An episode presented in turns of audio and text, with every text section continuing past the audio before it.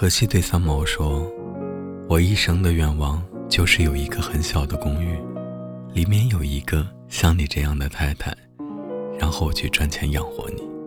这是我一生最幸福的梦想。择一城终老，与一人白首，大抵是你我都想拥有的生活吧。其实，如果可以，我想和你这样生活。清晨，当一缕阳光。”透过窗户照进房间时，睡眼惺忪的你在我耳边轻声呼唤着我起床。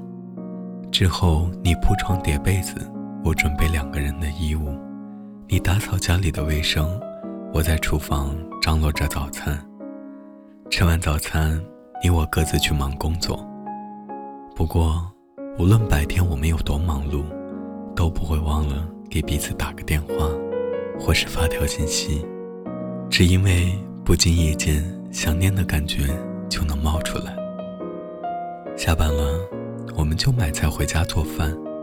之后，我们在柔和的灯光下，在干净的餐桌上吃着自己做的几样小菜，倾吐着一天想要说的话。晚饭后，我喜欢站在你身边，看着你洗碗，你却要我去沙发上稍作歇息。当你忙完了，便牵着我的手出去散散步。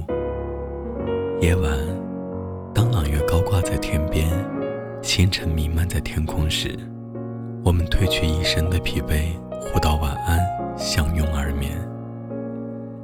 半夜醒来，偶尔听到你细微的鼾声，触摸到你的手臂，只觉得枕边有你在，心就有了安放之地。我想要的。就是如此普通又安逸的生活，在二人世界里，我们平凡相爱，紧紧相守。其实，如果可以，我还想和你这样生活：从相识到相爱，从恋爱到结婚，一直以来，我们未曾有过激烈的争吵，最多也就是拌个嘴，争执几句而已。想来是。你愿包容我的任性胡闹，我也理解你的各种不易吧。我想对你说，娶了你之后，我从未感到一丝后悔。还记得求婚时，我说将来要把你当女儿来养。如今，我仍然会像恋爱时那般疼你宠你，你也会渐渐的习惯和享受我对你的这份宠爱。有人说，爱一个人久了，总会迎来第三者。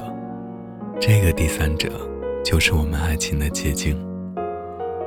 孩子的到来，既给了我们为人父、为人母的喜悦，也为我们增添了一份甜蜜的负担。尽管如此，我们还是乐此不疲地接受上苍赐予的礼物。现在，我们的三口之家也是温馨十足。不大不小的屋子里，总是充满各种欢声笑语和孩子的哭闹声。屋子里有你哄逗孩子的场景，也有我教他牙牙学语的画面。我们曾这样规划着：等孩子长大了一些，我们就带他到处走走看看，一起陪他度过愉快的童年。等孩子成年之时，我们就放手让他自由飞翔。等孩子成家立业了，我们就让他打理自己的生活。那时，毕竟我们也年过半百了，也该想想如何安度晚年。也许我们可以像别的老夫老妻一样，过着儿孙绕膝的晚年之景；也许我们可以像朝气蓬勃的年轻人一样，背上行囊，带上干粮，来几次说走就走的旅行。我想要的就是如此简单又有乐趣的生活。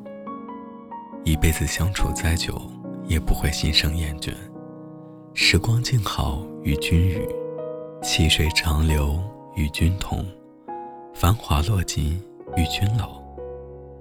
我想和你这样生活，你愿意吗？